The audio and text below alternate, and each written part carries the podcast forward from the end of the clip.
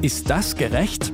Der Podcast über aktuelle Urteile und Grundsatzfragen der Rechtsprechung mit Achim Dörfer.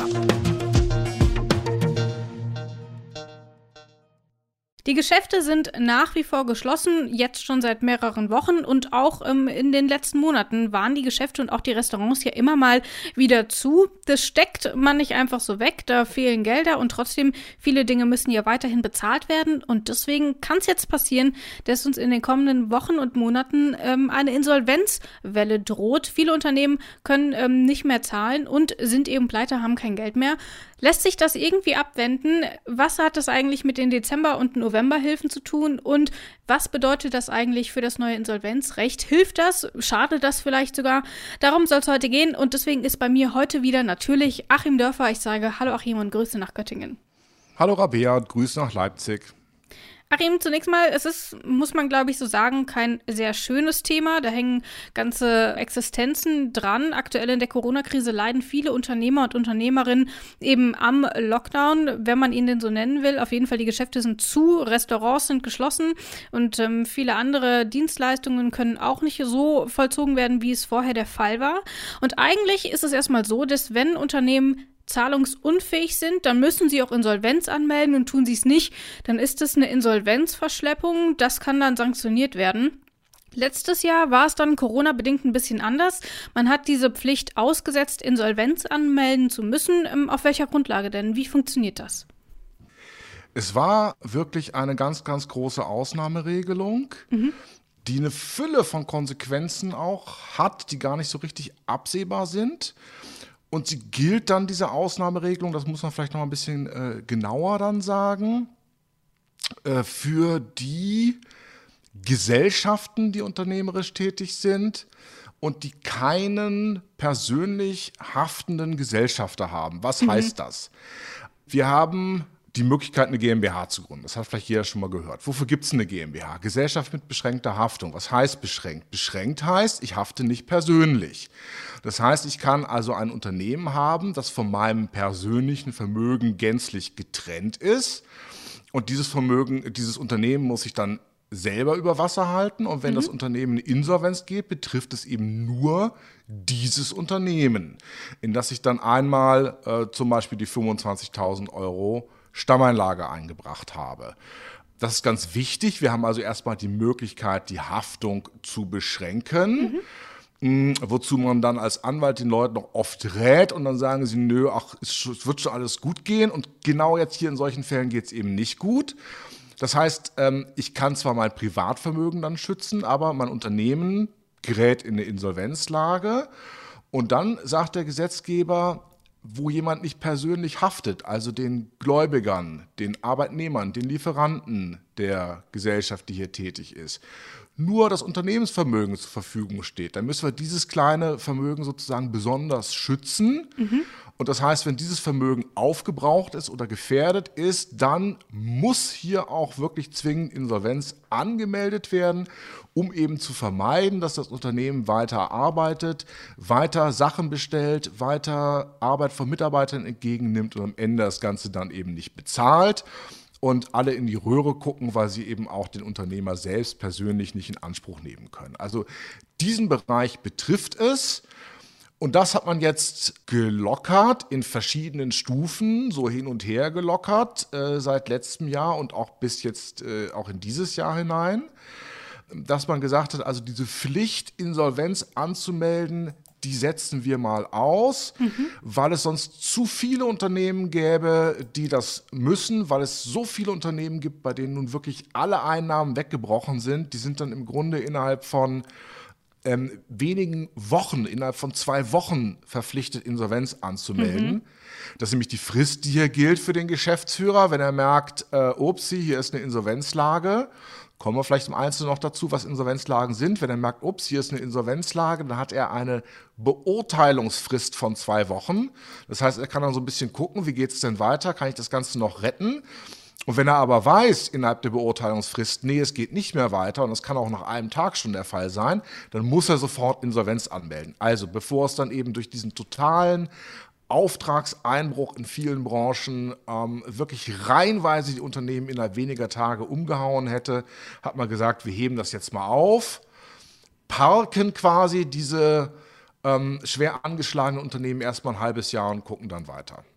Das ist ja dann auch der Unterschied ähm, zwischen überschuldet sein und eben zahlungsunfähig sein. Und das, diese Regelung gilt eben nur für überschuldete Unternehmen, ähm, bei denen es eben die Möglichkeit gibt, dass sie, sofern es Lockerungen gibt, sich eventuell wieder fangen können. Diese Regelung, die galt aber eben nur bis Jahresende. Und Unternehmen, die Überbrückungshilfen bekommen, also die November- und Dezemberhilfen, die ja noch nicht mal jetzt ausgezahlt sind, für die gilt diese Regelung auch noch bis Ende Januar. Ähm, ist es denn so kompliziert, äh, das auszusetzen, weil der Zeitpunkt ist ja schon ungewöhnlich. Viele Geschäfte sind nach wie vor zu. Da ist auch Ende Januar noch keine Besserung in Sicht. Darf so eine Pflicht einfach nicht länger aufgehoben werden oder ähm, hat es gar nichts mit rechtlichen Dingen zu tun, sondern eher mit politischen? Naja, das hat eben auf der einen Seite mit politischen Unternehmen, äh, mit politischen Dingen zu tun. Ich mhm. glaube, man will auch vermeiden, dass ähm, in der Unsicherheit, die so gesundheitlich eingetreten ist durch äh, Corona, in der Angst, die es sowieso um Arbeitsplätze äh, gibt, jetzt noch so eine riesen äh, Insolvenzwelle über uns hereinbricht. Ähm, aber es ist eben auch auf der anderen Seite ein Spiel mit dem Feuer weil sozusagen nicht Insolvenz anzumelden, obwohl man eigentlich nach den alten Regeln insolvent ist, kann eben auch durchaus andere schädigen. Und wie sehr das ein Spiel mit dem Feuer ist, sieht man schon daran, dass der Gesetzgeber es ja so stufenweise zurückgenommen hat. Wir sind mhm. ja ganz am Anfang, ab März letzten Jahres mit einer noch viel radikaleren Regelung angetreten. Da war es nämlich so, äh, so dass nicht nur die Überschuldung, das heißt, äh, in der Bilanz, also erstmal auf dem Papier, ist das Stammkapital aufgebraucht. Da ist, sind die Verbindlichkeiten höher als das Vermögen. Das ist also zunächst mal eine reine, ein reiner Papiervergleich, diese Überschuldung. Sondern ähm, da war es dann so ab März letzten Jahres nicht nur die Überschuldung, wie du ganz richtig gesagt hast, sondern sogar die Zahlungsunfähigkeit hat nicht dazu geführt, dass man Insolvenz anmelden musste. Man hat das dann zum 1. Oktober insoweit zurückgenommen dass die Zahlungsunfähigkeit dann wieder zur Insolvenzanmeldung verpflichtete. Und was heißt mhm. das aber? wenn wir ein Unternehmen haben, das vielleicht äh, ab März 2020 dann bis Ende September zahlungsunfähig gewesen ist. Was heißt Zahlungsunfähigkeit? Zahlungsunfähigkeit heißt, ähm, so wird es jedenfalls vom Bundesgerichtshof definiert, dass ich also mindestens 10 Prozent meiner Verbindlichkeiten mindestens zwei Wochen zu spät bezahle. Das heißt, ich kann also einen wesentlichen Teil dessen, was ich bezahlen muss, kann ich nicht mehr bezahlen. Mhm. Und auf der anderen Seite dieses Zahlungsvorgangs steht ja möglicherweise ein anderer Unternehmer. Da steht ein Rechtsanwalt, da steht ein Steuerberater, da steht ein, ein kommunaler Wasserlieferant, da steht ein kleiner Handwerker, da steht ein äh, kleiner Baumarkt, der mir irgendwas geliefert hat. Und äh, früher war es dann so, da musste ich wegen Zahlungsunfähigkeit dann Insolvenz anmelden. Damit war zumindest mal dem Elend ein Ende bereitet. Jetzt kann ich ja, wenn ich dann nicht Insolvenz anmelden muss, weiter bestellen, bestellen, bestellen, bestellen. Meine Lieferantenverbindlichkeiten bauen sich immer weiter auf. Ich muss immer noch nicht Insolvenz anmelden und am Ende kracht es dann und der Krach ist natürlich viel, viel, viel größer. Mhm. Man bläst also einen Ballon von Schulden auf, das hat der Gesetzgeber zugelassen mit einem ganz ungewissen Ende. Ähm, denn im März letzten Jahres wusste man ja gar nicht, naja, wird das wieder oder wird es nicht? Und jetzt merken wir, mh, hm, so richtig wird das nichts. Und deswegen hat man sich dann entschlossen, staatlicherseits äh, die Gelddruckmaschine anzuwerfen, Geld in die Unternehmen reinzupumpen. Das dürfen dann auch keine Darlehen sein, sondern es müssen Zuschüsse sein. Denn wenn es mhm. Darlehen sind, dann beseitigt das nicht die Überschuldung, weil es ja wieder Fremdkapital ist. Mhm. Das muss ich ja auch wieder zurückzahlen. Ich habe also noch mehr Schulden. Es müssen also Zuschüsse sein. So, und dann müssen diese Zuschüsse eben aus dieser Zahlungsunfähigkeit äh, rausführen, die man lange mitgeschleppt hat, und aus der Überschuldung rausführen. Und das müssen wir jetzt erstmal hinkriegen. Also da bin ich mal wirklich ganz gespannt, ähm, bei wie vielen Unternehmen das noch funktionieren wird. Ähm, die Anträge werden sehr schleppend bearbeitet. Das heißt, bei Unternehmen, denen es schlecht geht, die bauen noch weitere Schulden sogar auf. Mhm. Äh, da wird man dann sehen, ob äh, Gelder, die im November beantragt wurden, jetzt überhaupt noch ausreichen. Aber zumindest jetzt hat mal die dritte Stufe gezündet. Es gibt jetzt zwar wieder eine Insolvenzantragspflicht bei Überschuldung und bei Zahlungsunfähigkeit, aber man sagt, soweit der Geschäftsführer irgendwie davon ausgehen kann, dass ihn diese staatlichen Zahlungen doch noch retten werden, darf er bis Ende Januar warten und dann mhm. kommt im Prinzip der große Showdown, wenn keine Verlängerungslösung kommt. Da sprichst du es auch schon an, denn die Zeit aktuell ist ja eine ganz, ganz ähm, wichtige Zeit ähm, für die Unternehmen. Also zum einen haben wir jetzt noch diese Schonfrist, die aber lange nicht für alle Unternehmen gilt. Dann ähm, ist zum Jahreswechsel diese Sonderregelung ausgelaufen und seit Januar 2021 gilt außerdem noch ähm, ein neues Insolvenzrecht. Das wurde reformiert und ist jetzt eben in Kraft getreten.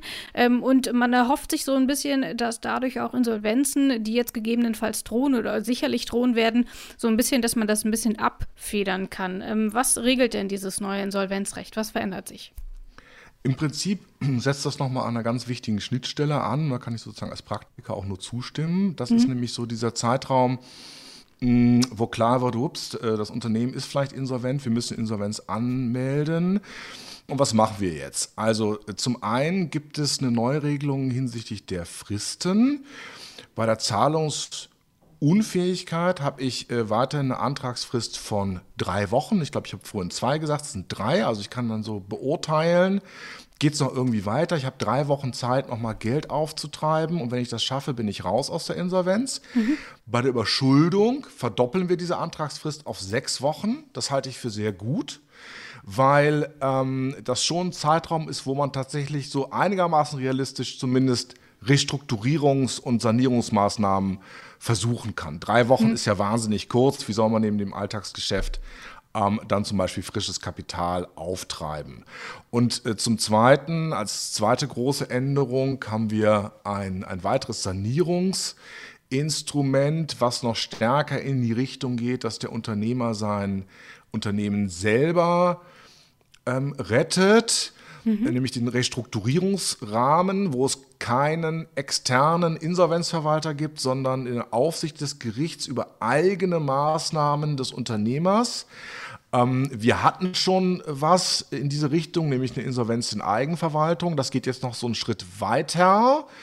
Ähm, eigentlich eine sehr, sehr gute Idee, in der Praxis eher für große Unternehmen gut durchzuführen. Also kleine haben dann einfach nicht diese Managementkapazität mit diesem Schwall von Forderungen, der mhm. über sie hineinbricht, dann auch gleichzeitig so gegenzuhalten und irgendwie alles selber zu sanieren. Aber das sind schon zwei Schritte in eine richtige Richtung. Und ähm, die kommen keinesfalls zu spät, sondern zum ganz richtigen Zeitpunkt. Denn wenn ich jetzt mal so ein bisschen in die Zukunft gucke, ähm, nehmen wir mal an, zu Ende Januar ist dann tatsächlich Schluss mit den Sonderregelungen. Dann kriegen wir eine Zweiklassengesellschaft äh, unter den Unternehmen in Deutschland, die von der Insolvenzantragspflicht betroffen sind. Äh, nämlich die einen, die dann gerade noch rechtzeitig ihr Geld bekommen haben aus den Anträgen im November und Dezember und wo das Geld dann auch ausreicht, um zumindest mal durchzuschnaufen ähm, und wir kriegen die anderen Unternehmen, wo das nicht der Fall ist. Und ich kann selber nur sagen, aus der Erfahrung von Antragstellung, das versteht man manchmal überhaupt nicht, warum die einen was kriegen und die anderen nicht. Mhm. Also selbst wenn es dann auch zwei Wochen zu lange dauert, dann ist halt auch schon Schluss. So, wir kriegen also eine Zweiklassengesellschaft und die erste Klasse wird noch erstmal überleben, kann sich vielleicht auch die neuen Sanierungsmöglichkeiten angucken, mal zwei, drei Monate durchschnaufen, dann anfangen, sich zu sanieren. Ähm, und die andere von den notleidenden Unternehmen, ähm, die andere Klasse, die ja dann nichts bekommen, die müssen dann im Grunde noch im Laufe des Februar, das sind eben nur mal die kurzen Fristen, dann zum Insolvenzgericht laufen. Und was ich hier befürchte, ist eine riesige Schwemme von ähm, Insolvenzmassenverfahren auch, weil ja nun hier auch gerade Branchen betroffen sind, die mit sehr, sehr vielen Kunden zu tun haben. Mhm. Wir denken mal nur an die Konzertveranstalter, wir denken an die Reiseunternehmen, wir denken an die Hotels, ähm, alles Unternehmen, die mit unglaublich hohen Kundenzahlen zu tun haben. Und im Insolvenzrecht ist es nun mal so, alle Gläubiger müssen ins Verfahren einbezogen werden. Das heißt, wenn ich da 100.000 Konzerttickets verkauft habe, gehe jetzt in Insolvenz, die Konzerte finden nicht mehr statt, die Leute äh, machen ihr Geld geltend, dann müssen vom Insolvenzgericht 100.000 Briefe verschickt werden. Der Gesetzgeber hat hier gepennt, das Ganze mal zu digitalisieren. 100.000 Briefe verschickt werden und da so ein Brief 4 Euro kostet, kostet das schon mal 400.000 Euro, die zunächst mal der Steuerzahler zu zahlen hat, weil dann gibt es Prozesskostenhilfe an der Stelle. Mhm. Ähm, also wahnsinnige Verfahren, nicht nur viele Verfahren, sondern auch Massenverfahren. Und ähm, das heißt, ich würde mal prognostizieren, wir werden schon am 1. Februar quasi merken, dass es schon wieder äh, neuen Druck gibt, wieder irgendwas zu machen. Und dann werden wir wahrscheinlich die nächste Zwischenlösung kriegen an den Beispielen, an den Beispielen merkt man ja auch schon, dass es eben gar nicht so einfach ist, ähm, dort eine Lösung zu finden. Also diese Aussetzung dieser Verpflichtung, sich insolvent zu melden, die war jetzt sicherlich erstmal für einen kurzen Moment ganz hilfreich, aber du sagst ja schon, da hängen ja dann wieder ganz andere Unternehmen dran. Wenn die nicht bezahlt werden können, dann meldet der Insolvenz an. Das, das löst ja auch so eine Kettenreaktion letzten Endes genau. aus. Wie kann man denn die Situation sonst angehen? Aktuell ist es so, wir werden wahrscheinlich noch einige Wochen ähm, geschlossene Geschäfte haben und selbst wenn sie dann wieder aufmachen, es gilt weiterhin Kontaktbeschränkungen, bis wir alle geimpft sind, kann es noch mal ewig dauern. Also damit ist das Problem ja noch lange nicht behoben. Gibt es denn irgendwelche rechtlichen Werkzeuge, mit denen man trotzdem irgendwie noch diese Massenwelle an Insolvenzanmeldungen ähm, abwenden kann? Ähm, oder glaubst du, dass da aktuell einfach keine weiteren Möglichkeiten sind und wir dann einfach die Pleitewelle, dass wir sie einfach dann aussitzen müssen? Also rechtlich da nochmal was zu machen, ist ganz schwierig. Wir haben ja schon tatsächlich aus meiner Sicht richtige Schritte äh, gemacht mit einem zusätzlichen Sanierungsinstrument, mit so ein mhm. bisschen der Verlängerung der Fristen. Ich glaube, das sind sinnvolle Schritte gewesen, die man auch ohne Corona durchaus hätte gehen können. Man kann natürlich nochmal versuchen, so einen Tuck weiter in diese Richtung zu gehen. Ähm, was uns so ein bisschen retten wird, ähm, ist auf der einen Seite natürlich das Geschick äh, und das, die Risikofreude und die Selbstausbeutung, muss man auch wirklich schon sagen, natürlich derjenigen, die solche Unternehmen betreiben. Da wird es mhm. schon Leute geben, die dann ihr Privatvermögen wieder reinpacken. Ähm, machen halt eine Kapitalerhöhung aus eigenen Mitteln und sind damit aus der Überschuldung raus, sind damit vielleicht auch aus der Zahlungsunfähigkeit raus. Das ist aber auch sehr, sehr grausam. Man muss sich das wirklich so vorstellen, dass Menschen, die eigentlich eine haftungsbeschränkte Gesellschaft haben, dann doch ihr ganzes Privatvermögen mhm. da reinpacken. Und wenn es dann nicht klappt, ist man halt wirklich vor ganz, äh, ja, in einer ganz, ganz ja, schwierigen Situation. Nichts mehr. Dann hat man ist nichts, das Unternehmen weg und das private Vermögen auch.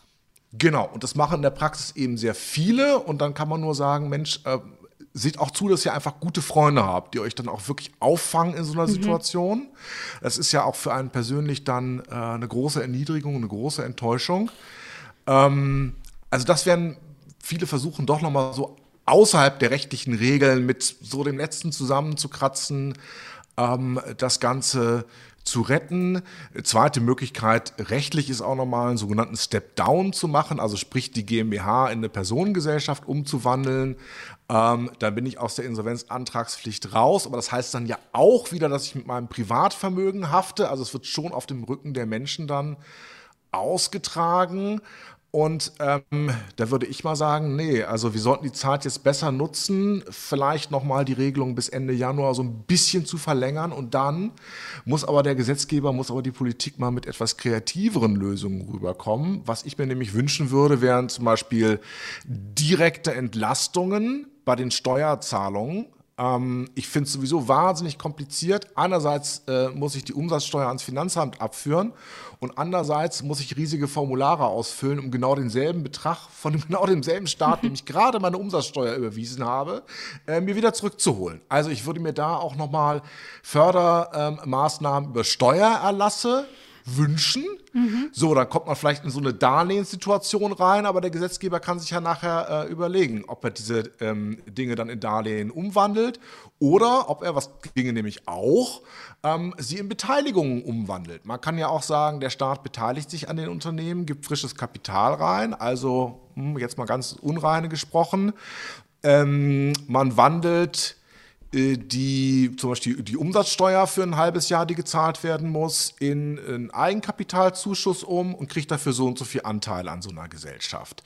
Und die allerschlechteste Lösung finde ich eben immer diese Selbstausbeutung der, der Unternehmer. Ähm, dann ist das Haus weg, dann ist alles weg, dann ist die, die Ausbildung der Kinder äh, kann dann nicht mehr finanziert werden, weil man alles ins Unternehmen reinsteckt. Und äh, psychisch ist es auch sehr, sehr belastend. Also das würde ich mir eigentlich als letztes erst wünschen. Was würdest du denn also jetzt im Nachhinein sagen? Neun Monate ähm, gibt es jetzt schon in etwa diese oder gab es jetzt diese Sonderregelung? Ist das denn so gerecht gelaufen oder hat der Staat dort auch ein bisschen gepennt? Oder vielleicht ja auch beides?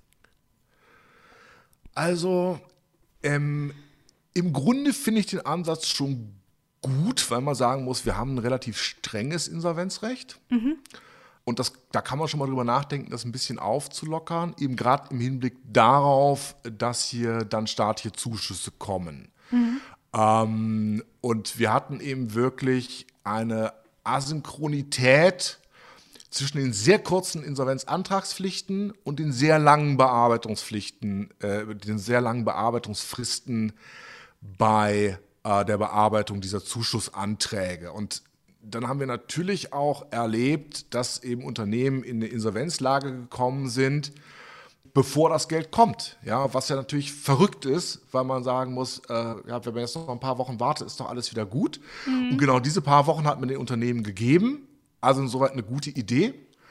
Zum Glück hatten wir auch ohnehin schon eine Reform des Insolvenzrechts in der Pipeline. Wir haben da auch noch andere Reformansätze, zum Beispiel bei der Verbraucherinsolvenz auch die Fristen zu verkürzen und so. Ähm, das war zum Glück in der Pipeline, das hat dann gut gepasst äh, zum 1. Januar. Ähm, aber ich hätte mir schon gewünscht, dass man die Zeit auch genutzt hätte, ja, tatsächlich nochmal über grundsätzliche Handwerkszeuge nachzudenken, die man in solchen Situationen benutzen kann. Denn diese Extremsituationen sind ja nun offensichtlich doch nicht so selten. Also wir hatten sie äh, in der Wiedervereinigung, wir hatten sie nach dem Finanzcrash, nach der Internetblase, wir hatten sie nach dem Finanzcrash danach, wir haben sie jetzt mit äh, Corona, wir werden sie in der nächsten Pandemie wieder kriegen. Also ähm, da wäre man mal aufgerufen, so die Mittel aus der Vergangenheit zu nehmen, die zu verbessern und eben wirklich mal über so neue Instrumente nachzudenken. Ich sprach es eben schon an, also über die Steuern zum Beispiel sehr, sehr schnell zu helfen oder stärker noch über staatliche Beteiligungen zu arbeiten. Also ich, ich würde mir doch so eine etwas professionellere staatliche Beteiligungskultur auch wünschen, die auch etwas aktiver gemanagt ist und nicht erst im letzten Moment wie bei der Commerzbank kommt, ähm, sondern eben hier vielleicht auch bei kleineren Unternehmen schon ein bisschen eher eingreift und sich ja durchaus auch selbst refinanzieren kann. Die nächsten Wochen werden nochmal brenzlig. Dann werden wir sehen, wie viele Unternehmen denn tatsächlich es nicht geschafft haben, durch diese Überbrückungen die Insolvenz abzuwenden. Ähm, mal schauen, was dann passiert oder ob es eventuell nochmal weitere Förderungen oder eben Aufschiebefristen geben wird. Ähm, das war Achim Dörfer, wie immer sehr, sehr spannend. Vielen Dank, dass du uns die Einblicke ins aktuelle Insolvenzrecht gegeben hast. Das war's für heute bei Ist das gerecht? Danke an dich, Herr Ring. Ich danke dir, Rabea, und sag Tschüss von mir aus. Tschüss.